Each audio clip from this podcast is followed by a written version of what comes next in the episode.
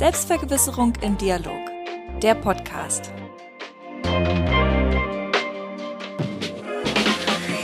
Okay, und damit begrüße ich wieder alle ganz herzlich, die eingeschaltet haben zu unserer neuesten Ausgabe. Und Marian, dich begrüße ich natürlich auch. Jo, mein Kevin. Ja, neue Woche, neues Thema. Und zwar, Marian, möchte ich ganz gern mit dir über Deutschland, über die deutsche Wirtschaft sprechen. Und ähm, seinerzeit hatte das Thilo Sarrazin sehr populistisch ausgedrückt mit Deutschland schafft sich ab. In seinem Buch ist er ziemlich stark auf den Punkt Migration eingegangen. Das wollte ich mit dir nur so am Rande anschneiden, sondern eher so die Gesamtbetrachtung einnehmen, ob Deutschland sich wirklich ganzheitlich abschafft im Bereich Wirtschaft, Technik ähm, und im Grunde in jedem Bereich. Wir sind momentan die viertgrößte Volkswirtschaft und ähm, Genau, wie siehst du das? Meinst du, ähm, Deutschland kann diesen Status der viertgrößten Volkswirtschaft aufrechterhalten oder meinst du, wir werden eine Rezession und einen Abstieg erleben? Ähm, ich würde grundsätzlich sagen, dass man ähm, die deutsche Wirtschaft niemals unterschätzen sollte. Gerade auch der, der Mittelstand, weil Deutschland äh, wird zum großen Teil eben durch den Mittelstand getragen. Mhm. Und mhm. ja, das sind wahnsinnig wichtige ähm, Stützen.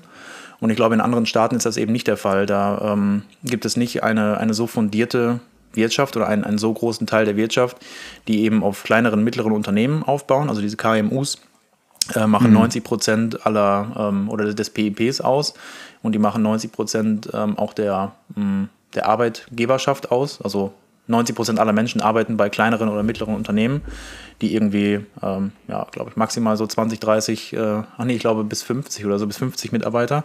Naja, auf jeden Fall kleinere, mittlere Unternehmen, kann sich jeder was darunter vorstellen. Ähm, ja, dass das das Rückgrat ist der deutschen Wirtschaft. Und ähm, ja, du hattest es richtig angesprochen, dass wir gerade ähm, oder ja, noch ähm, viertgrößte Volkswirtschaft sind, was das ähm, BIP angeht, generell. Und ja, Indien holt auf beispielsweise. Und ich höre viele Statistiken oder sehe viele Statistiken zum Beispiel, dass, ähm, ja, dass es gerade so die Tigerstaaten in Ostasien, mhm. ähm, afrikanische Staaten, aber auch in Süd-, Nordamerika, dass es da Staaten gibt, zum Beispiel, wenn wir einfach mal Brasilien nehmen, die BRICS-Staaten, ähm, Brasilien, Russland, Indien, China und Südafrika, dass das Staaten sind, die einfach immer stärker werden, also diese klassischen Schwellenländer, mh, mm, aber auch auf dem afrikanischen Kontinent, dass da einfach viel wächst und viel nachkommt.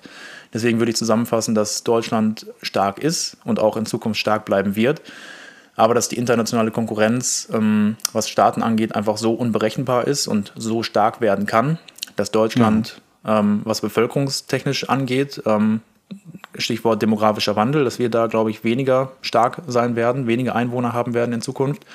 Ähm, und was die Wirtschaft angeht, wir werden stark bleiben, weil es dadurch, dass andere ähm, stärker werden. Ja, Indien, meiner Meinung nach, wird äh, Deutschland überholen in den nächsten fünf bis zehn Jahren. Ähm, der wirtschaftliche Aufschwung da ist ja, sehr, sehr stark und wird noch stärker. Ähm, ja, das wäre so meine Meinung. Wie ist deine Meinung dazu? Hm, ja, das, äh, ja, das Ding mit den Prognosen ist immer, wenn sie sich auf die Zukunft beziehen, werden ja, sie genau. ungenau. Und das äh, mit den BRIC-Staaten, das äh, hatten wir auch mal im Studium. Dazu muss man sagen, das wird schon seit Jahrzehnten gesagt, dass ähm, die mal eine große Rolle spielen und jedes Jahrzehnt ähm, ja, ist das irgendwie so ein bisschen ausgeblieben. Ja, bei China und Indien spielt ja schon die Rolle. Also China auf jeden Fall und Indien ist ja, äh, auf jeden Fall auch. Südafrika hinkt schon ein bisschen hinterher. Allerdings ähm, China und Indien haben noch andere Probleme, aber das ist ein anderes Thema. Ich habe äh, Deutschland so ein bisschen aus der Perspektive der holländischen Krankheit oder auf Englisch Dutch Disease betrachtet. Und zwar, um, um das kurz einmal abzudecken, äh, bei der holländischen Krankheit geht es darum, dass wenn ein Land Bodenschätze hat, wie zum Beispiel Gold, Öl, Gas, was auch immer, ähm, und dadurch äh, einen ziemlichen Wirtschaftsaufschwung erlebt, weil äh, das am Markt sehr stark nachgefragt ist, dass man, und das kann man teuer verkaufen, dass es äh, der Wirtschaft dann sehr gut geht, dass es aber gern dazu führt, dass diese Volkswirtschaften genau darauf sich auch ausruhen. Und ähm, wenn es dann mal einen Abschwung gibt, weil die Ressourcen ausgehen oder weil das Interesse einfach nicht mehr da ist, dass äh, die Wirtschaft dann auch so schnell wieder zusammenbricht, wie sie aufgebaut wurde. Und äh, wenn wir das auf Deutschland anwenden, oder um noch mal ein paar Beispiele zu nennen, zum Beispiel Argentinien war ja mal ein enorm wohlhabendes Land, damit im 19. Jahrhundert wegen dem Fleischexport, hat sich genau darauf ausgeruht. Und dieser Export ist dann mit der voranschreitenden ähm, Industrialisierung flöten gegangen und die hatten keine Alternative mehr. Und äh, im Nahen Osten, die Emirate, Saudi-Arabien, die ruhen sich alle auf ihren Erdgas und Öl aus, genau wie Russland. Und wenn man keine andere Säule hat, die die Wirtschaft trägt, sondern alles auf so einer einzelnen aufbaut, ist die halt sehr krisenanfällig. Und wenn wir das jetzt auf Deutschland anwenden, hat Deutschland eigentlich nur die Ingenieurswissenschaften, also den Maschinenbau. Und ähm, wir haben Jahre und Jahrzehnte damit verbracht, unsere Autos immer weiter zu perfektionieren, ähm, optimal an den Straßenverkehr, an die äh, Wirtschaft, an die äh, Wünsche der Konsumenten angepasst. Aber es ist ähm, ja in den letzten Jahren abzusehen gewesen, dass alternative an, an ähm, wie heißt das nochmal? Antriebsmöglichkeiten. Alternative ähm, Antriebe, ja. Ja, genau, genau, das wollte ich, danke. Und ähm, da haben wir ziemlich den Anschluss verpennt. Und die Gefahr, die ich so ein bisschen sehe, ähm, ist, dass, dass, ja, wenn uns diese Halsschlagader durchtrennt wird, dass ähm, wir dann wirtschaftlich ähm, auf dem Boden ähm, tot sind, bevor wir auf dem Boden aufknallen. Ja, das kann man weil so wir sehen. einfach nichts anderes aufgebaut haben. Das kann man so sehen, aber ähm, wie gesagt, die Automobilindustrie, die hat ja mit äh, Zulieferern und so weiter und die deutsche Industrie, gerade der Mittelstand, äh, ist ja zum Großteil Zulieferbetrieb ähm, oder zum großen Teil Zulieferbetriebe für die Automobilindustrie. Irgendwie auf kurz oder lang, dass jeder oder sehr, sehr viele Unternehmen, gerade kleinere, mittlere Unternehmen, dass die viele Zuliefererbetriebe darstellen für die Automobilindustrie. Das ist Fakt, okay. Ähm, Und ich glaube auch, dass, dass ein Großteil der deutschen Automobilindustrie ähm, sich im Abstieg befindet, gerade was so die, die alltäglichen Autos angeht oder so die, die Mainstream-Autos, irgendwie VW, sage ich einfach mal, ähm, dass in Zukunft weniger VWs auf der ganzen Welt verkauft und gebaut werden. Aber dass zum Beispiel auf der anderen Seite Porsche und ähm, Mercedes, also Daimler, dass die Unternehmen ähm, ja, in ihren höherklassigen Segmenten auf jeden Fall noch nachgefragt werden.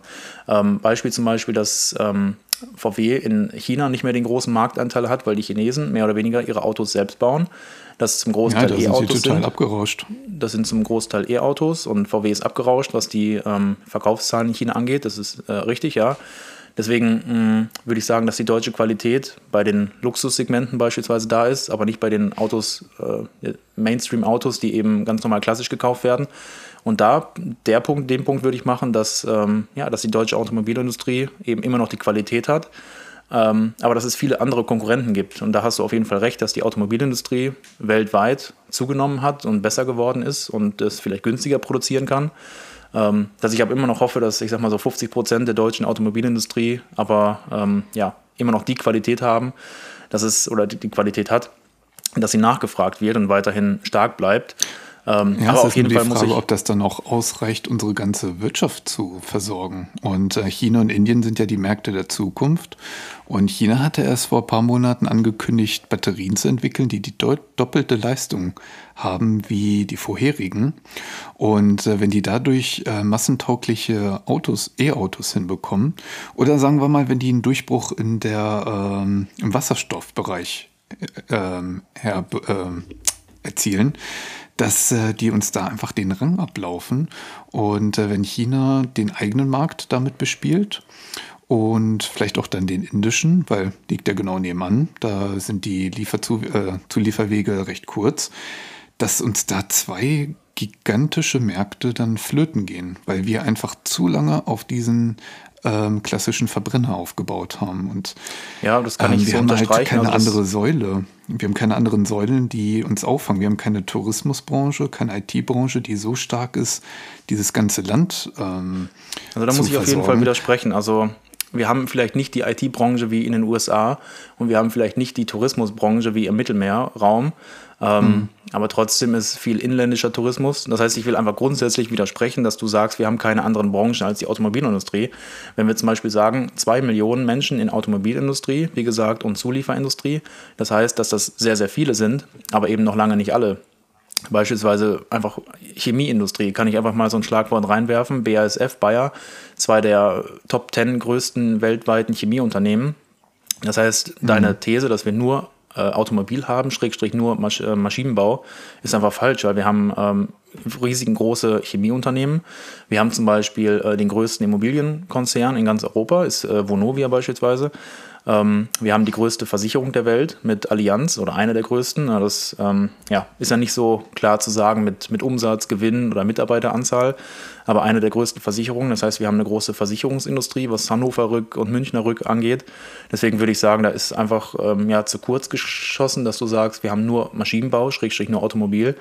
Äh, das heißt, wir haben viel mehr andere Säulen, die wir auch noch haben, die vielleicht nicht im internationalen Vergleich so krass sind. Aber wer kann schon von sich behaupten, ähm, eine riesige Versicherungsindustrie zu haben? Also ich glaube, dass wir da in Deutschland schon, was Versicherungen beispielsweise angeht, sobald man länger nachdenkt, fallen einem noch mehr Dinge ein, auf jeden Fall. Ähm, ja, Landwirtschaft das ist nur die Frage, kann eine Volkswirtschaft davon leben? Und ähm, die sind halt alle nicht so groß wie die Maschinenbauindustrie. Das ist äh, eine ganz andere Liga. Ja, das heißt, Und äh, klar haben wir natürlich noch andere ja. ähm, Industrien. Äh, gut, streng genommen müsste man sagen, es ist eine Versicherungsbranche, weil Industrie ist halt ein produzierendes Gewerbe und Versicherungen produzieren ja nichts. Hm. Ähm, aber das nur am Rande. Und ja, ähm, da muss man sagen, und vor allem das Bittere, ähm, das Bittere ist ja auch noch, ähm, der Computer wurde ja 1945 von Konrad Suse in Deutschland erfunden, haben aber keine nennenswerte ähm, Industrie darum aufbauen können. Die alle Unternehmen, Dell, HB, äh, HP, Apple, Microsoft, ist alles in den USA gekommen. Und ähm, weil wir uns einfach nur auf diesen einen Bereich, den wir konnten, den wir kannten, ähm, ausgeruht haben. Das ist irgendwie dieses, dieses ähm, nicht mal was Neues probieren, sich nicht mal diverser aufbauen. Ja, aber das, ähm, das, das kann man doch aber so pauschal so gar nicht sagen. Wenn, wenn du zum Beispiel sagst, ähm, also du, du beziehst das jetzt alles auf die Automobilkonzerne. Wir haben zum Beispiel Siemens, ähm, die mhm. Küchengeräte produzieren, äh, Waschmaschinen, die von, von so vielen deutschen Herstellern kommen. Ähm, also wenn man alleine Siemens sieht, die hast du jetzt zum Beispiel auch in Maschinenbau genommen, nimmst aber irgendwie Automobil an, dass das zum großen Teil Maschinenbau ist. Ähm, ja, aber wir Autos haben zum Beispiel so viele. Auto und Waschmaschinen sind doch alles Maschinen. Ja, ja, natürlich, aber wir sind doch, du kannst ja jetzt nicht sagen, dass Siemens nichts Neues entwickelt hat ähm, und die in einem Atemzug nennen mit der Automobilindustrie. Natürlich ist das beides äh, Maschinenbau, äh, ganz klar. Ähm, Ach die so, Branche. Das? Ja, du sagst doch, äh, dass die Automobilindustrie sich nichts Neues überlegt hat oder Maschinenbau generell. Mhm. Ähm, und du, du, nimmst dann Automobilindustrie und Maschinenbau in, eine, in einen Korb und sagst ja, weil sich VW, Mercedes und so weiter, weil die sich nichts Neues haben, über, haben ausgedacht, äh, ist, ist Maschinenbau, sprich die Säule Deutschlands, ist auf dem absteigenden Ast und die haben sich nichts Neues überlegt.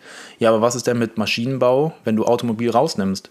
Dann haben wir einen großartigen Maschinenbau mit wahnsinnig vielen okay, Patenten ja. und neuen Entwicklungen, die das immer stimmt, noch stark ja. am Markt sind. Also ich weiß nicht, warum ja, das du hätte ich so, äh, mehr so differenzieren müssen, da hast du recht. Ja, ja, deswegen, also ähm, das kann ja passieren, wie gesagt, und das ist ähm, die Automobilindustrie. Ne? Wenn ich einfach mal so pauschal jetzt von meinem Gefühl sage, 50 Prozent, was VW angeht, was die, die kleinen Autos, die, die Mainstream-Autos angeht, die werden auf dem absteigenden mhm. Ast sein. Aber die, die starken Automobil, also 50 Prozent der Automobilindustrie in Deutschland, die werden weiterhin stark sein. Das würde ich behaupten. Und deswegen mhm. würde ich da einfach rausnehmen, dass du sagst, ja, die haben sich nichts Neues einfallen lassen. Natürlich äh, Verbrenner und so weiter und E-Mobilität und Wasserstoff, das ist, andere Staaten sind uns da voraus. Aber wenn wir jetzt eben den Fokus wieder nehmen auf anderen Maschinenbau, alles, was eben nicht Automobil ist, mh, Miele zum Beispiel oder ja, das sind alles Firmen, also jetzt könnte ich natürlich ganz viele Firmen nennen, die immer noch äh, stark am Markt sind oder was einfach starke deutsche Firmen sind. Deswegen würde ich da mhm. einfach äh, eine Klammer setzen und sagen, ähm, Automobil zu 50 Prozent wird man uns den Rang ablaufen und die Autos werden billiger, günstiger für, für den Endkonsumenten hergestellt, in, in China beispielsweise und auch in Indien vielleicht. Aber wir haben noch so viele andere Branchen, die einfach eine, eine unfassbare Stärke haben am Markt, dass wir weiterhin stark sein werden. Aber ich muss auch ganz klar sagen, ich glaube, Indien, wie gesagt, wird uns da den Rang ablaufen. Ähm, Großbritannien und Frankreich sind ja auf Platz 6, 7 und oder 8, ähm, was die größten Volkswirtschaften angeht. Und ich glaube, dass wir da deutlich besser aufgestellt sind als Großbritannien und Frankreich. Mm, und dass einfach Europa der alte Kontinent ist und uns generell von Asien der Rang abgelaufen wird.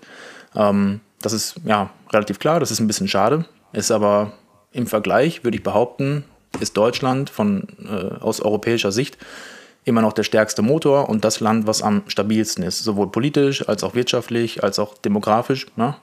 Ähm, die Leute wollen ja zu uns, die, grad, äh, die ja gerade zum Beispiel Ukrainer. Ähm, ich glaube, Deutschland war das Land nach Polen, was geografisch bedingt ist, ähm, war das Land in Europa, wo die meisten Ukrainer, Ukrainerinnen hin wollten. So, und das ist einfach mal, ja. würde ich sagen, das würde ich gegen dich stellen, dass Deutschland auf dem absteigenden Ast ist, würde ich einfach mal sagen, ja, warum wollen denn dann so viele Leute zu uns? Ne? Das ist einfach mal eine, eine Gut, gute Frage. Im Vergleich zur Ukraine sind wir natürlich äh, eine ganz andere Liga, was Wirtschaft angeht, denn äh, das äh, Durchschnittseinkommen ist ja weit, weitaus geringer als ähm, als. Äh, ja, natürlich, aber warum wollen die Ukrainer nicht nach, ähm, nach, nach London oder Paris? Warum sind so viele nach Deutschland gekommen? Das ist doch ein riesiges Privileg, dass wir hier geboren sind, dass wir hier leben. Und so Klar, viele Menschen, natürlich. die dieses Privileg nicht haben, die kommen zu uns, die wollen hier hin. Das heißt, ich sehe das einfach als, als Wertschätzung der Leistung, die Deutschland und die Deutschen natürlich. geschafft haben in den letzten Jahren. Und dass so viele zu uns wollen, ist doch einfach ein positives Argument. Und deswegen kann ich das gar nicht bestätigen, was du, was du sagst. Ja, ähm, wenn wir eine Rolle rückwärts machen und uns mal in der Historie auch mal angucken und uns fragen, warum scheitern eigentlich Nationen? Und da so Parallelen zu Deutschland ziehen, dann sieht man ganz häufig, dass wenn ähm, das ist mir auch bei Elon Musk aufgefallen. Er ist durch seine Denkweise, durch seine Handlungsweise sehr, sehr erfolgreich geworden. Der, zum reichsten Menschen der Welt, ähm, laut Forbes. Und äh, wenn man sowas schafft, dann ist das natürlich auch irgendwo eine Bestätigung, okay, ich muss ja irgendwas richtig machen. Und das äh, merkt man bei, äh, bei Staaten auch, die so an der Spitze sind dass da so eine gewisse Arroganz entsteht und zu glauben, ja, okay, dann können wir uns ja eigentlich darauf auch ein bisschen ausruhen. Und ähm, dass, ähm, dass man dann glaubt, so geht es auch weiter und dann Scheuklappen entwickelt für links und rechts. Ähm, und dann verpennt, wenn jemand einen überholt. Weil wir haben uns ziemlich lange auch auf diesen Wohlstand ausgeruht ähm, und dann Entwicklungen in Indien und in China, ja, verpennt, weil wir die ganz lange ausgenutzt haben, man muss es so hart sagen, äh, die Arbeitskräfte, um unseren Wohlstand zu erwirtschaften und haben gar nicht gesehen, dass die in unserem Windschatten mitfahren, sich diesen ganzen Wohlstand aufbauen und äh, jetzt äh, uns langsam aus dem Windschatten rausfahren und uns überholen wollen. Was hätten wir denn, denn machen sollen? Also was hätten wir denn, was hätten wir denn gegen das Bevölkerungswachstum der letzten 30, 40 Jahre, gegen das Wirtschaftswachstum Chinas und Indiens tun können, wenn wir die jetzt einfach mal beide als die hm. bevölkerungsreichsten Staaten mit Abstand sehen? Hm, was hätten wir denn das, machen sollen? Also ich weiß nicht, was. Also was zum einen. Zum einen hätten wir die Wirtschaft äh, weiter differenzieren müssen. Wir waren ja mal ähm, führend in Solartechnik. So in den Nullerjahren äh, waren wir ja Weltspitze darin. Und das hat ist uns komplett weggeschimmelt, weil wir einfach immer noch auf die alte Kohlekraft gesetzt haben, auf die Atomenergie, die uns jetzt auch äh, weggebrochen ist. Und ähm, das wurde alles nach China ausgelagert und jetzt sind die Spitzenreiter. Und damit machen wir uns wieder abhängig von anderen, um unsere Energie zu bekommen. Und äh, das kann ich einfach nicht nachvollziehen, warum man das damals gemacht hat. Man hätte sich mehrere Säulen aufbauen müssen und nicht immer sich so scheuklappenmäßig das kennen wir, das mögen wir, was der Bauer nicht kennt, das frisst er nicht. Und äh, da geht es jetzt weiter. Und, Aber wir haben mehrere ähm, Säulen. Also das habe ich ja eben versucht zu sagen. Wir haben mehrere Säulen. Mm, was ja, aber davon kann Deutschland nicht allein leben, von unserer Versicherungsbranche, von unserer, ähm, das sind nicht so starke Säulen, dass unsere ganze Volkswirtschaft mit 83 Millionen Menschen davon überleben kann. Klar, das ja, sind natürlich, Milliarden das konnten wir doch bisher auch, das konnten, wir doch, das konnten wir doch perfekt die letzten 30, 40 Jahre. Wir hatten noch Wirtschaftswachstum, ähm, wir haben hm. die Krisen gut gemeistert und wie gesagt, wir haben wie, äh, wichtige Branchen außerhalb der Automobilindustrie, die haben wir ganz klar. Und das, was ich eben in Wirtschaftsgeografie gerade, was so ein, einer meiner Schwerpunkte ist, Mhm. Kann ich nochmal sagen, die kleineren, mittleren Unternehmen, dass die im Mittelstand gefördert werden, ist unfassbar wichtig. Aber wir haben eben viel, was gefördert werden kann. Das heißt, wir haben, wenn, wenn kleinere, mittlere Unternehmen, das klingt wahnsinnig langweilig, muss ich ganz ehrlich zugeben, weil das Unternehmen sind, wie gesagt, unter 50 äh, Mitarbeitern zum Beispiel, äh, Hidden Champions, die keiner irgendwie kennt, weil sie eben mhm. hidden sind, aber die immer noch Weltmarktführer sind in ihrer Region. So. Und man kann jetzt eben nicht sagen, ja, das sind, ähm, also die stehen nicht jeden Tag in der Zeitung und wir sagen, ja, wir haben einen tollen Mittelstand, weil wir haben äh, 5000 Unternehmen, beispielsweise, die äh, Hidden Champions sind, also die Weltmarktführer sind und einen wichtigen Teil in Wertschöpfungsketten darstellen. Das würdest du jetzt eben nicht als Branche sehen, aber das ist eben das Rückgrat der Wirtschaft.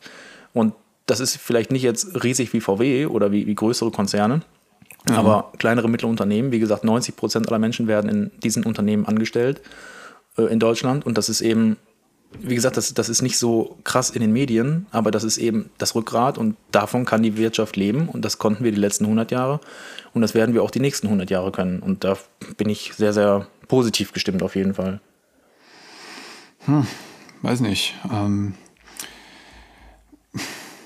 denn äh, Deswegen, das, also ich kann die, ähm, ich kann das die Problem, wenn man sich die Maschinenindust äh, Maschinenbauindustrie anguckt, direkt und dann alle indirekt, die du gerade aufgezählt hast mit Hidden Champion, also die Zulieferer von den ganzen, ähm, die würden dann ja häufig auch wegbrechen, wenn das Kernelement wegbricht.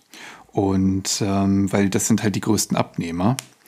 Und wenn das so ein, das könnte natürlich dann auch so ein Dominoeffekt werden, weil wenn dadurch viele Jobs wegfallen, werden die Leute auch nicht in Urlaub fahren. Also ist damit die, Tourismusbranche auch wieder ähm, in Gefahr. Und äh, was mir immer einfach nur ganz wichtig ist, das äh, wird auch in, ähm, in der Finanzpolitik immer äh, den Leuten ans Herz gelegt. Baut euch euren Wohlstand auf mehreren Säulen auf, damit immer mal eine wegbrechen kann und damit das ganze Kartenhaus nicht zusammenbricht.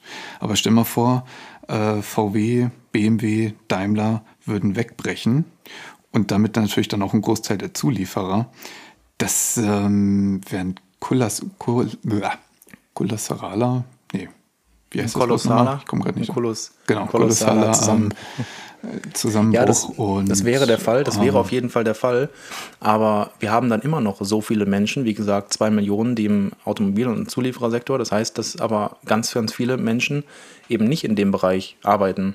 Und meiner Meinung nach würde eine deutsche Wirtschaft, die so widerstandsfähig ist und die meiner Meinung nach sehr, sehr stark diversifiziert ist, die würde auch einen kompletten Zusammenbruch der Automobilindustrie verkraften.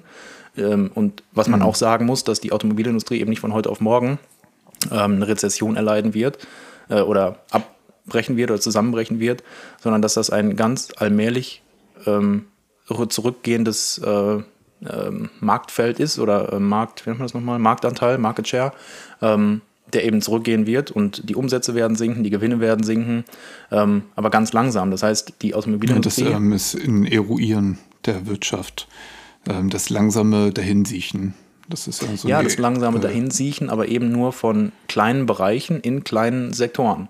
Also wie gesagt, Deutschland ist meiner Meinung nach sehr diversifiziert und der Automobilsektor, der wird zu 50 Prozent, hatte ich ja eben gesagt, das ist mein Gefühl, das ist das, was ich ähm, gelernt habe und so weiter, was ich irgendwie so zusammenfasse zwischen den Zeilen, ähm, dass 50 Prozent ähm, ja, sehr, sehr schnell oder mittelschnell, wie auch immer, eben schwächer werden, was die wirtschaftliche Position angeht.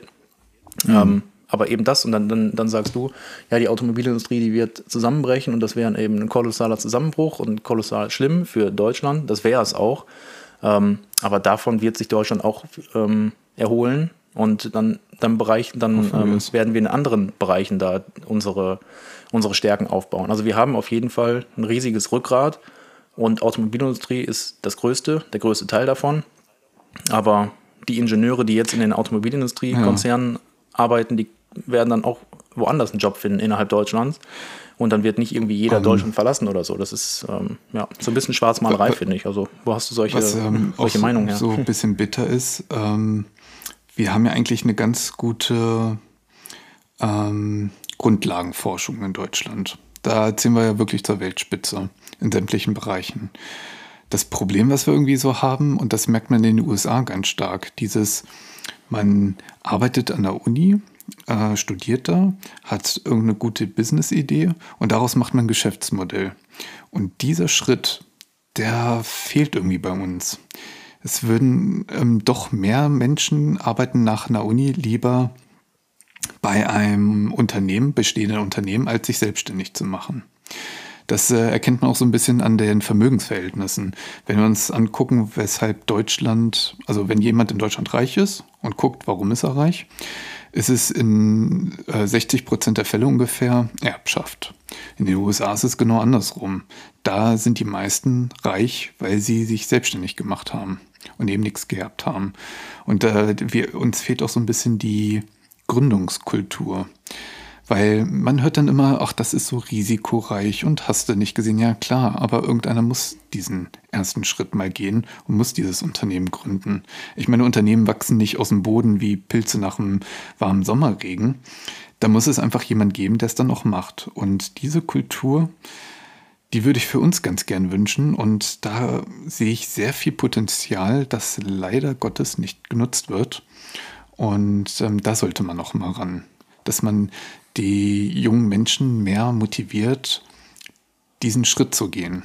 Ja, ja, das finde ich auch. Also wir haben so eine, so eine Mentalität. Also zum, zum Teil kann ich dem eben zustimmen, dass du gesagt hast, wir haben uns auf unserem Wohlstand ausgeruht und wir haben die internationalen Entwicklungen, die es gab, ähm, Schrägstrich KI zum Beispiel, ähm, ähm, KI, ähm, Digitalisierung generell, aber auch Breitbandausbau. Wie gesagt, da kann man ganz viele Sachen nennen.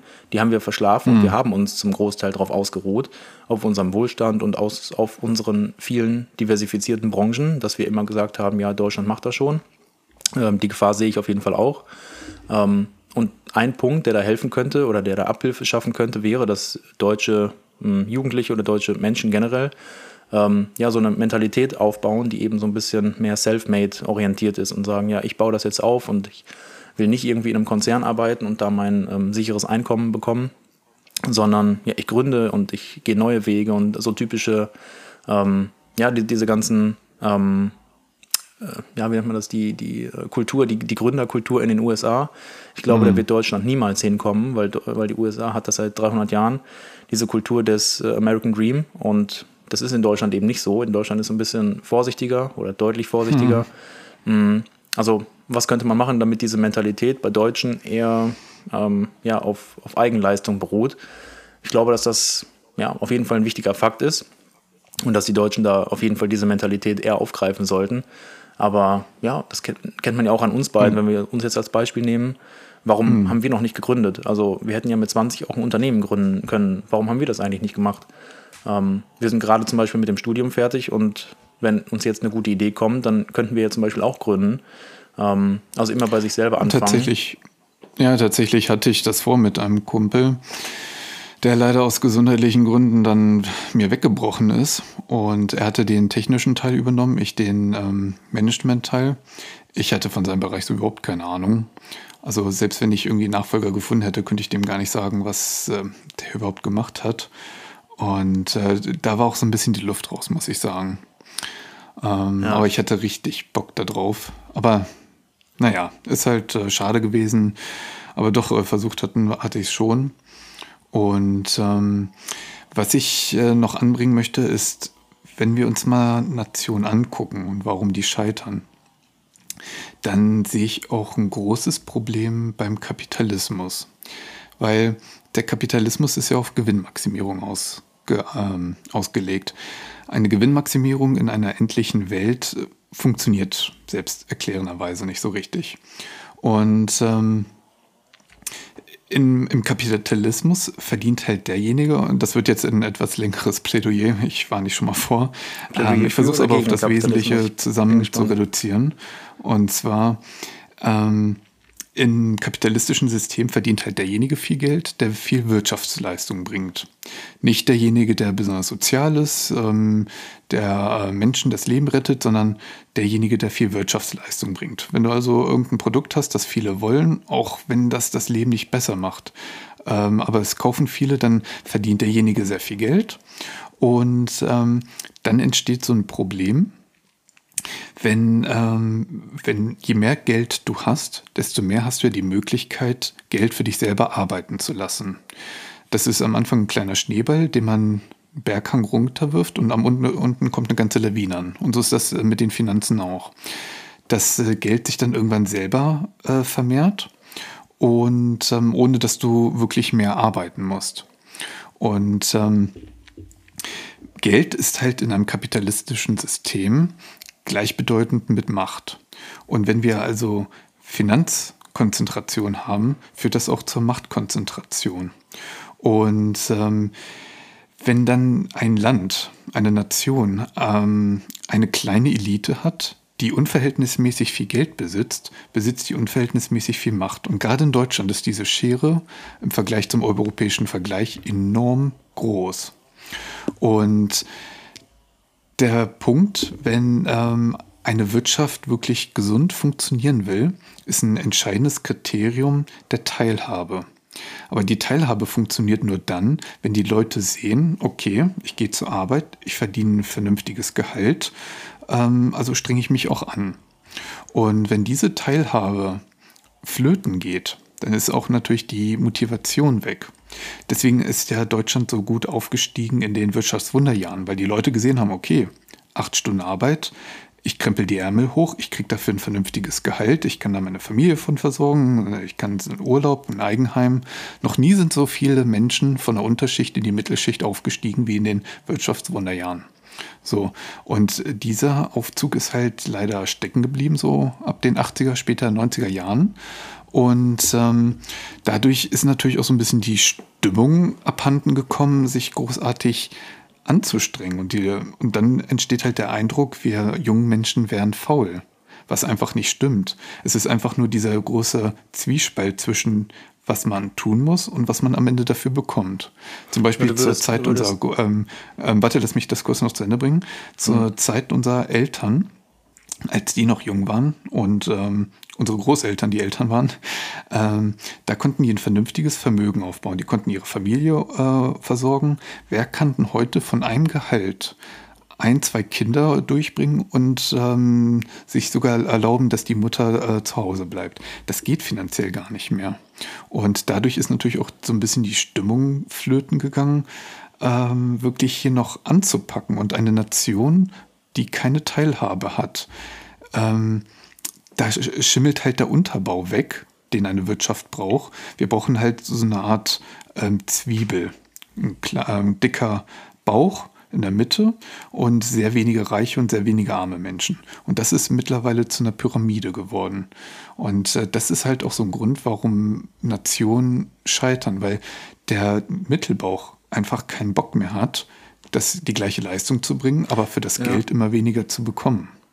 Also du hast jetzt wieder viele Sachen gesagt, wo ich eigentlich bei vielen eben nicht zustimmen würde. Gerade was das Zwiebelmodell angeht, ist immer die Gefahr, dass das zu einer Sanduhr wird. Also Pyramide höre ich das erste Mal, weil ähm, die Mittelschicht, die teilt sich auf in obere und untere und dann wird das ähm, ähm, ähm Wohlstandsniveau-Modell eben von dieser Zwiebel immer mehr zu einer Sanduhr abge abgeschwächt in der Mitte. Und das sagt eben, dass, es, dass das Geld eben auch nach oben geht. Das geht eben nicht nur nach unten. Ähm, das war vielleicht irgendein populistischen Bericht oder so, den du gelesen hast, dass es zu einer Pyramide wird. Das würde eben bedeuten, dass, das, dass der, ähm, immer mehr Menschen arm werden. Und das ist eben nicht der Fall. Also mehr Leute werden auch reich. So, und, ähm, Würdest du sagen, viele, wir haben genauso viele Reiche wie arme Menschen? Weil das würde ja eine Sanduhr bedeuten. Ja, auf jeden Fall ist, ist die Sanduhr das, was immer in den Medien ist, das, was ähm, propagiert wird, was, wo sich Deutschland immer mehr hinentwickelt. Ähm, ich glaube auch nicht, dass das langfristig so sein wird. Ich habe, wie gesagt, Vertrauen darin, dass Deutschland weiterhin die Mittelschicht erhalten wird und die, ähm, den Mittelstand. Das ist das, was Deutschland berühmt macht und das, wo, wofür Deutschland bekannt ist. Das, deswegen würde ich erstmal negieren, dass wir eine Pyramide aufbauen bei diesem Modell und dass es zu einer Sanduhr wird. Ähm, ich würde auch sagen, dass Deutschland Menschen hat, die sich ausruhen generell und keiner mehr Leistung bringen will. Das würde ja bedeuten, dass wir keine, keine neuen Entwicklungen haben. Die haben wir ja. Zum Beispiel habe ich ähm, neulich erst gehört, dass Deutschland in absoluten Zahlen nach den USA die meisten Patente entwickelt oder Patente anmeldet. Und ähm, das bedeutet eben auch, dass Deutschland mehr absolute Patente ab anmeldet als China in absoluten Zahlen. Und Deutschland hat 85 Millionen Einwohner und China hat 1,4 Milliarden Einwohner. Und trotzdem hm. schafft es Deutschland mit dieser geringen Bevölkerungsanzahl in absoluten Maßstäben mehr Patente anzumelden als China. Und ein Patent Gut, ist dass für du mich immer die, angeschnitten hast. Ähm, die Zahl geht allerdings bei uns zurück. 6 äh, Prozent war Rückgang Ja, im Vergleich zum doch- ja. Vorjahr. Und China hat 24 Prozent Zuwachs in dem Bereich. Ja, natürlich, aber bekommen. trotzdem ist Deutschland immer noch so stark. Und ähm, natürlich schwächt Deutschland und wird Deutschland schwächer, aber das ist eben ähm, ja auf so, eine lange, auf so eine lange Sicht, dass man eben in den nächsten 50 Jahren nicht irgendwie Deutschland jetzt unter der Brücke findet, wenn man mal die Metapher erlauben darf.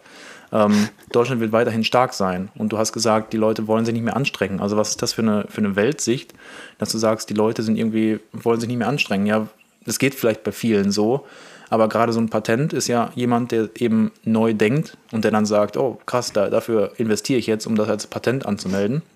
Ein Patent anzumelden ist ja auch nicht umsonst. Und das ja, sind aber ja du musst Menschen, das die... immer in Relation sehen. Ähm, jeder Vierte verdient gerade mal in Deutschland den Mindestlohn. Das sind 25 Prozent.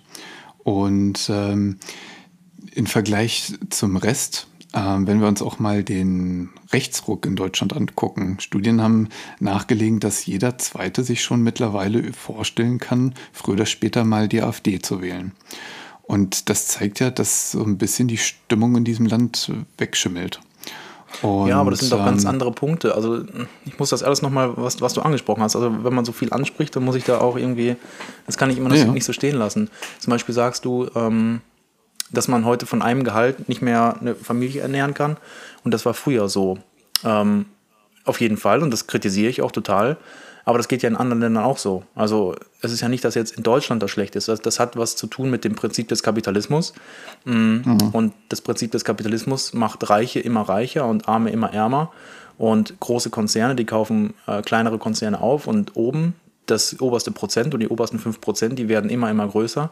Und das Wachstum ist in absoluten Zahlen so unfassbar hoch, dass das Geld eben immer mehr bei den Reichen komprimiert wird und dass, dass das ein Grund ist. Das heißt, die, die, äh, die Ursache, dass immer mehr Menschen sich nicht von einem Gehalt ernähren können oder eine Familie ernähren können, liegt in den, im Kapitalismus, das liegt in der Inflation, das liegt in der Weltwirtschaft, im globalen Handel. Und das hat nichts damit zu tun, dass wir in Deutschland leben und dass das irgendwie eine, eine deutsche Sache ist oder eine deutsche Eigenheit. Und das kann ich nochmal unterstreichen.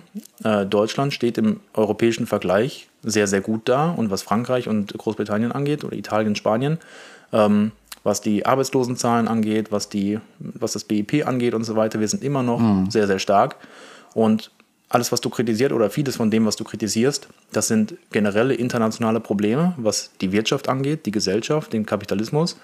Ähm, aber das hat nichts irgendwie singulär damit zu tun, dass es in Deutschland falsch läuft. Und wenn du sagst, die AfD ist äh, wahnsinnig hoch, ich habe jetzt irgendwie 23 Prozent sogar gelesen, ähm, es wird mir unheimlich. Ähm, aber trotzdem würde ich sagen, es, das sind Menschen, die unzufrieden sind.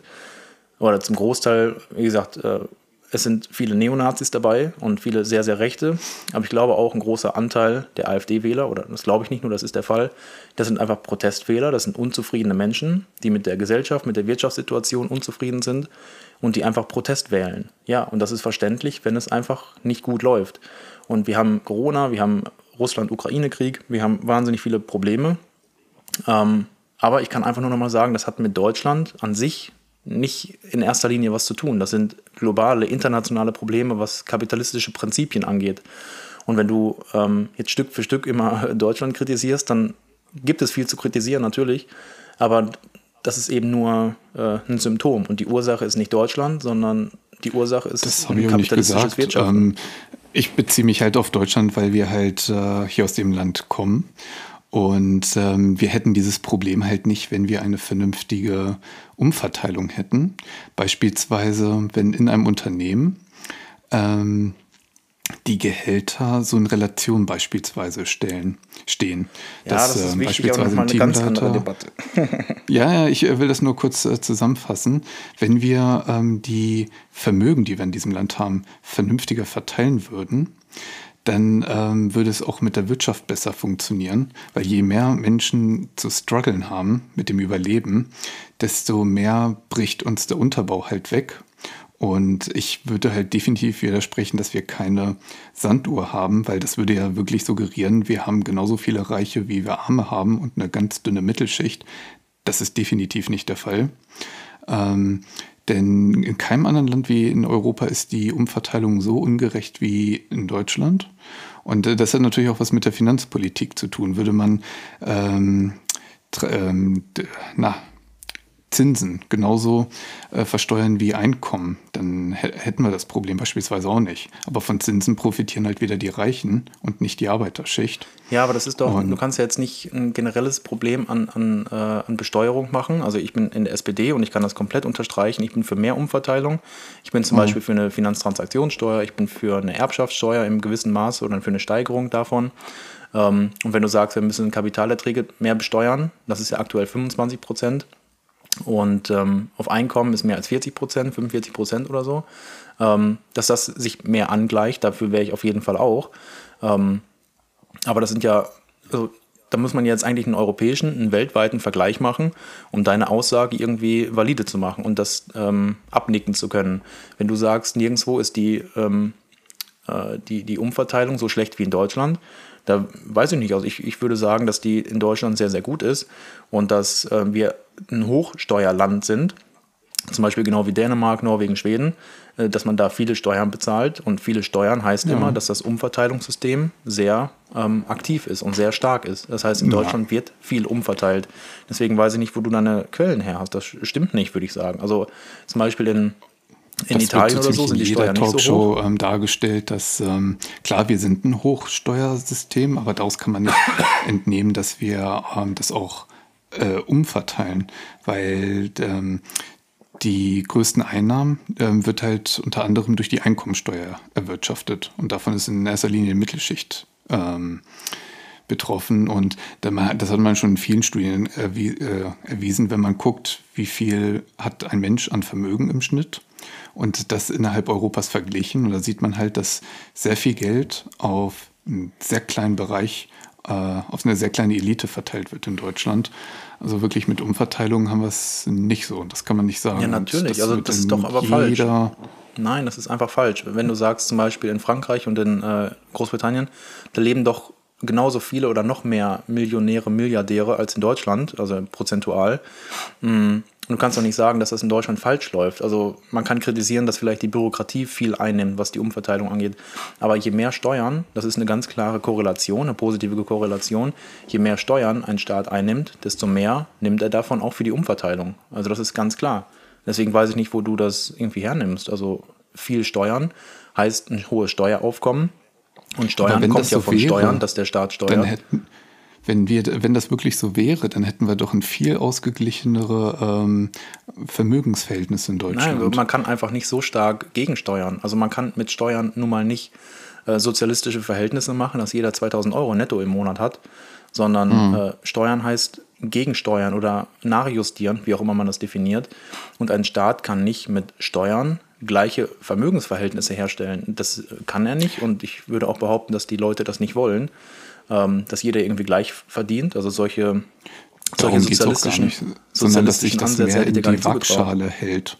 Sodass man nicht zum Beispiel manche Konzernchefe verdienen das 100 und 150-fache von deren Mitarbeitern, ähm, dass es halt diese Diskrepanz nicht mehr gibt. das meinte ich damit. Ja, das, das kann und, ich hundertprozentig unterstreichen. Das ähm, finde ich auch falsch. Und für mich äh, sollte da auch eine Begrenzung her. Aber das sind ganz andere Dinge, über die wir sprechen. Und ähm, das heißt, du wirfst dem Staat vor, dass er bei einem privatwirtschaftlichen Konzern nicht die äh, Gehälter maximiert. Und das ist quasi dein Vorwurf, dass der Staat nicht so gegensteuert, dass der unterste Angestellte da gab es diese berühmte Statistik, dass bei der Deutschen Post, meine ich mal, das war der, ja, der das 150-fache verdient hat, das 150-fache von dem Angestellten, der im Konzern das wenigste verdient. Und nee, es war, glaube ich, sogar das über 200-fache. Ähm, ja, irgendwie sowas noch schlimmer. Das war also da, abartig viel, ja. Ja, also da bin ich der Erste, der sagt, das Verhältnis muss auf jeden Fall angepasst werden. Das darf nicht sein, dass jemand 200 Mal so viel verdient, obwohl er im gleichen Konzern arbeitet. Auch wenn der eine äh, nur in Anführungszeichen eben der unterste Angestellte ist, was die finanzielle Sicht angeht. Ähm, aber du wirfst dir jetzt quasi dem Staat vor, dass der nicht in privatwirtschaftliche Konzerne eingreift und da ein Limit setzt. Meiner Meinung nach, das wäre richtig. Äh, finde ich irgendwie cool, das, oder ähm, finde ich äh, verblüffend. Äh, und unerwartet, dass du da die gleiche Sicht hast. Aber wenn wir jetzt anfangen. Ja, weil aus einem ganz einfachen Grund, wenn wir, wenn die Menschen mehr Geld in der Tasche haben und wenn, deswegen bin ich auch für die Vier-Tage-Woche oder für eine Absenkung der Arbeitszeit, weil wenn die Menschen mehr Geld in der Tasche haben und mehr Zeit, was können sie dann machen? Konsumieren. Und Konsum ist der Sprit für den Wirtschaftsmotor. Und ähm, ich habe das einfach, gucken wir uns mal die USA an. Da verdienen auch enorm viel, äh, wenige Menschen sehr viel und sehr viele sind wirklich komplett am Boden. Und das gleiche haben wir auch äh, in Russland, dass, dass das eine kleine Elite ist, die über sehr viel Geld verdient. Und wo stehen diese Länder? Die haben extreme Brutalität, Armut und ähm, das, das schimmelt so ein bisschen der, das Fundament weg. Und das, das hätte ich nur ganz gern für Deutschland, dass äh, mehr an andere gedacht wird, weil der Postbank, äh, der Postchef, der verdient ja nur deswegen so viel, weil er so viele Mitarbeiter so schlecht bezahlt und die aber die Briefe wegbringen, die die Post, äh, die die Pakete verteilen. Und jeder, der an dieser Wirtschaftskette ähm, beteiligt ist, hat auch in Relation verdient, ähm, ein, ähm, in Relation ein vernünftiges Entgelt zu bekommen. Und dadurch stärkt man halt die Wirtschaft insgesamt, weil dann die Leute sehen, ah, okay, es lohnt sich, wenn ich arbeite. Wie viele Menschen haben keinen Bock, die kurz über Sozialhilfe arbeiten und sich denken, ja gut, für 200, 300 Euro arbeite ich jetzt nicht 40 Stunden. Und das ist so meine ja. Motivation dahinter. Tausend Prozent der richtig. Gesellschaft tausendprozentig richtig, dass äh, diese Gehälter angepasst werden müssen und es nicht sein darf, dass jemand so wenig und so viel verdient. Also da wäre ich auf jeden Fall ähm, dafür, da bin ich auf jeden Fall dafür, wenn es da irgendein Nachjustieren gibt aus sozialer Sicht, bin ich auf jeden Fall dabei. Mhm. Aber du sagst ja, dass der Staat das eben vernachlässigt hat. Aber es gibt nun mal, und da kommen wir wieder auf den Kapitalismus zu sprechen, ähm, ja. es gibt eben in kapitalistischen Ebenen nicht die Möglichkeit für die Politik oder für den Staat, ähm, so starke Einschränkungen zu machen. Das könnte man machen, dann äh, gehen wir Richtung Sozialismus. Ähm, nee, so würde ich das nicht sagen. Ähm, mal ein ja, Beispiel. Also so sagen wir mal, wir haben ein Unternehmen mit vier Etagen. Geschäftsführung, Abteilungsleiter, Teamleiter, Mitarbeiter. So, da könnte man doch sagen, der Teamleiter darf das X-fache vom Mitarbeiter verdienen der Bereichsleiter das Y-fache vom Teamleiter und äh, die Geschäftsführung das Z-fache vom Abteilungsleiter. Ähm, dann ist ja alles in Relation zueinander. Will der Chef also mehr verdienen, müssen auch alle anderen mehr verdienen. Und das würde schon gehen. Klar, es wäre schon ein starker Eingriff, aber gut, mit Mindestlöhnen, mit Tarifverträgen und hast du nicht gesehen, greift der Stadt ja ohnehin ein. Also er kann, wenn er will. Ja, und also auf jeden Fall. Da ich, das, klingt, das klingt richtig gut. Und äh, das will ich auch nochmal bestätigen. Mindestlohn und so weiter, Tarifverträge, die Gewerkschaften, die sehr SPD-nah sind, die haben genau das äh, immer umgesetzt. Deswegen mhm. finde ich die Kritik eben falsch, dass Deutschland wenig Umverteilung macht. Ich glaube, Deutschland macht viel Umverteilung und dass wir ein, äh, das äh, Steuersystem ist grundsätzlich ähm, gut für Umverteilung und wir haben viel Umverteilung, das finde ich auch gut. Und bei uns muss niemand unter der Brücke schlafen und bei uns muss niemand hungern. Das ist ein, ein Riesenprivileg, dass wir in diesem Land wohnen. Mm, aber es wäre eben ein unfassbar großer Einschritt, äh, Einschnitt, wenn jetzt die Politik solche Regelungen macht, ähm, wer wie viel in einem privatwirtschaftlichen Konzern verdienen kann. Also da bin ich für, ne, soll man mich nicht falsch verstehen, da bin ich auf jeden Fall für, dass da diese Diskrepanz verringert wird. Aber das wäre eben ein unfassbarer Einschritt, äh, Einschnitt, der eben mit sozialer Marktwirtschaft kaum noch was zu tun hat. Das ist dann eben schon deutlich weiter links, weißt du? Mhm. Und also ich würde nicht sagen, dass der Staat für, vorschreiben darf, was die verdienen, sondern einfach nur, dass es halt in Relation ist. Wenn also ein Unternehmen sagt, ja okay, wir können unseren Mitarbeitern 2000 äh, Euro, sage ich mal, monatlich bezahlen, dass der Staat dann sagt, ja, jetzt klar, dann könnt ihr davon das 1,5-fache verdienen. Wenn euch das genügt, okay. Aber ähm, weil jeder verdient halt, der an diesem Kuchen mitbackt, auch ein Stück von der Torte. Und ähm, in Anblick der vorgeschrittenen Zeit würde ich noch gern ein paar andere Punkte kurz anschneiden, hm. ähm, die, wo ich das Gefühl habe, das könnte Deutschland zu Schwierigkeiten bringen. Und zwar einmal den Fachkräftemangel, den ähm, demografischen Wandel, die Überbürokratisierung, nicht nur von Behörden, sondern auch von Unternehmen, ähm, die enorme Steuer- und Sozialabgabenlast, die unkontrollierte Migrationspolitik, äh, verfehlte Warum unkontrolliert? Also du bist ja jetzt ganz kritisch. Also du sagst auf der einen Seite zum Beispiel äh, krit- ähm, unkontrollierte Migration. Da müssen wir einfach mal ein eigenes Thema zu machen, zur Migration auf jeden Fall. Das ist ja nicht unkontrolliert. Also 2015, 16 war es unkontrolliert. Aber das, was heutzutage ist, das ist ja sehr ähm, kontrolliert. Und die Bürokratie, die ich auch sehr kritisiere, die hat doch den positiven Anteil, was Verwaltung angeht und was Dokumentarpflichten und so weiter angeht, dass die Migration eben nicht unkontrolliert ist, sondern dass ich glaube, dass Deutschland eine sehr kontrollierte Migrationspolitik hat. Und wenn du zum Beispiel sagst, ähm, äh, es kann Probleme sein, dass Deutschland hohe Steuerabgaben hat. Du hast ja eben kritisiert, dass Deutschland zu wenig ähm, nachjustiert, was ähm, Umverteilung angeht. Und jetzt sagst du, wir haben eine zu hohe Steuerlast. Also das widerspricht sich ja komplett. Ja, Du- ähm, du wir haben auch wenig- kein Problem in Deutschland mit Steuer. den Einnahmen, sondern wir haben ein Problem mit den Ausgaben. Wenn wir uns mal angucken, wie viele Milliarden eingenommen wird, und da müsste es ja eigentlich ähm, Milch und Honig aus unseren ähm, Wasserhähnen kommen. Aber wenn wir uns mal angucken, wir haben marodes ähm, Straßennetz, ähm, eine inkompetente Bahn. Da frage ich mich immer, wo bleibt diese ganze Kohle, die da Also wir, haben kein, wird? wir haben kein kaputtes Straßennetz. Also auf den Autobahnen, die ich fahre, die sind zu 99 Prozent gut und toll.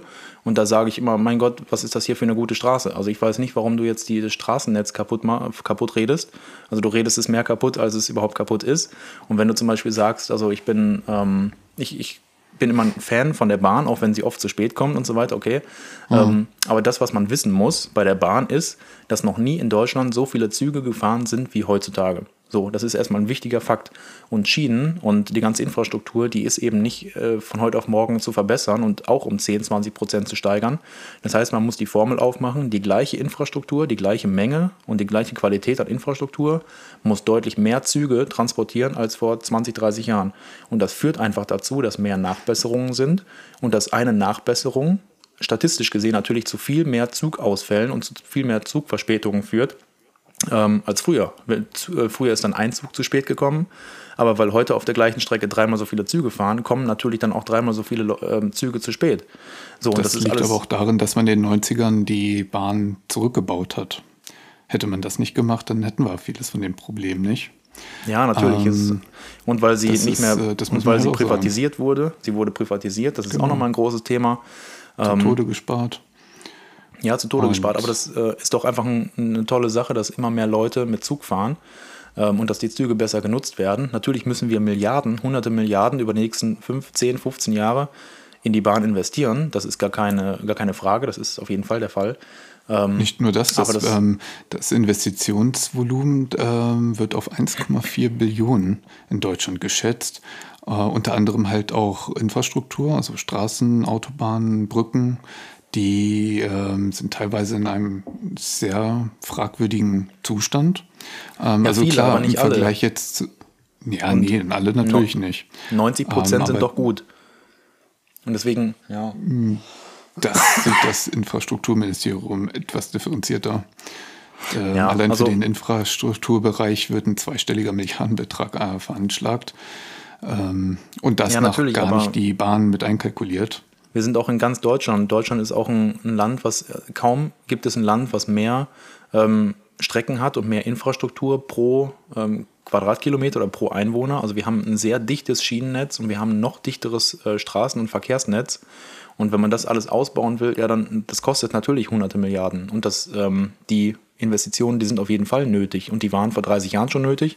Und heute sind sie noch nötiger, natürlich. Da hat man viel verpennt, äh, ganz klar. Aber es ist zum Beispiel nicht so wie in der Schweiz. Also ich habe ja in, äh, ein halbes Jahr in Bern studiert und die Züge, die sind teilweise in genau der Minute gekommen, wo sie angeschlagen waren.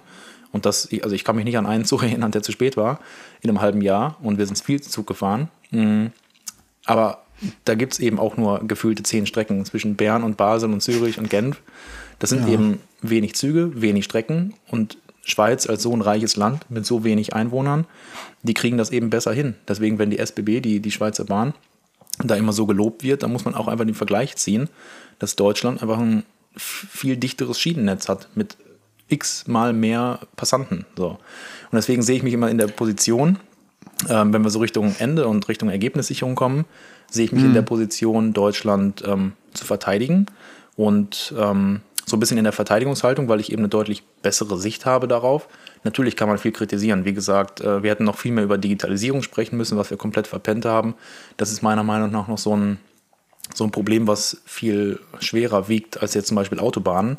Ich hoffe ja, und du hoffst wahrscheinlich genauso, dass immer weniger Autos auf den Straßen sind und dass wir immer mehr ähm, ja, auf Zügen und so weiter ähm, fahren und transportieren, dass eben die Autobahn nicht mehr so wichtig wird und dass dann die fehlenden Investitionen und die hunderte Milliarden, die fehlen, dass die nicht mehr so ins, ins Gewicht fallen, irgendwie, um das mal so auszudrücken.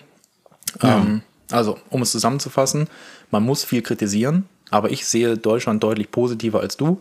Und meiner Meinung nach hast du da so ein bisschen den, weiß ich nicht, so ein bisschen Schwarzmalerei, vielleicht zu viele Quellen konsumiert, die das auch so negativ sehen. Und dann hat sich bei dir vielleicht so eine negative Haltung entwickelt, die ich gar nicht so, so nachvollziehen kann. Also, ja. Also ich kann für mich zusammenfassen, ähm, klar, ich habe sehr viel kritisiert und das klang auch nach Schwarzmalerei. Ähm, für mich war es einfach nur wichtig, die Dinge anzusprechen, auch wenn sie wehtun, weil man nur dann äh, weiß, wo drückt der Schuh. Und ähm, Deutschland ist definitiv ein sehr starkes Land, hat enorme Potenziale, gar keine Frage. Ich würde mir halt nur wünschen, damit das auch so bleibt, dass wir uns erstens nicht auf das ausruhen, was wir ähm, können, sondern uns auch ein bisschen diverser aufstellen, ein bisschen mehr mutiger, was das Unternehmertum angeht, dass wir die Grundlagenforschung, die wir in diesem Land haben, auch zu Geschäftsmodellen umwandeln, dass wir eine vernünftige Umverteilung haben, sodass jeder, der an der, ähm, Wirtschafts-, am Wirtschaftskreislauf teilhat, auch einen vernünftigen Anteil vom Gehalt, also vom Gewinn bekommt, sodass halt die Gesellschaft an sich, aber auch die ähm, Wirtschaft davon gesund leben kann, weil wir brauchen einfach den Konsum. Und ähm, dass man auch mal so ein bisschen die Zeichen der Zeit erkennt und dann auch mal Risiken eingeht und nicht mit der, beispielsweise mit der Digitalisierung so lange wartet, bis es halt überfällig wird. Und ähm, dass man mal so ein bisschen mehr, ja, äh, am Puls der Zeit ist. Das ähm, ja. würde ich mir wünschen. Und dann könnte ich mir vorstellen, dass wir noch viel ähm, mehr von unserem Potenzial nutzbar machen können. Ja. Naja, ähm, war wieder ein hervorragendes Gespräch. Ja, finde ich mit auch. dir. Und ähm, ich freue mich schon auf die nächste Woche. Aber jetzt sind doch so ein bisschen erstmal unsere Zuhörer dran und möchte dir ein, ähm, ja, das Mikrofon sozusagen an dir abgeben, dass ihr euch mal, dass ihr eure Meinung gerne mal bei uns in die Kommentare hinterlässt, dass wir da gerne die Diskussion weiterführen können, weil wir sind echt gespannt, was ihr davon haltet und vor allem, ob wir vielleicht auch was vergessen haben. Gerne das auch hinter, äh, hinterher schieben. Und ansonsten ähm, markiert gerne das Video mit einem Daumen nach oben und teilt es mit euren Freunden. Würde uns tierisch helfen. Und Marian, ja, wir hören uns nächste Woche wieder mit neuen Thema. Und ja, hast du noch was zu sagen? Nee, ich habe äh, auch nichts zu sagen. Wie gesagt, äh, wir freuen uns über äh, viele Kommentare, gerade auch was, was fehlt, mh, mm, was es eben noch zu ergänzen gibt. Und genau, wir werden sehr gerne darauf eingehen bestimmt auch in den nächsten Folgen und ich freue mich auf die nächste Folge auf jeden Fall. Und genau, bis denn denn. Ciao, ciao. Jo, ciao, ciao und das erstmal dazu.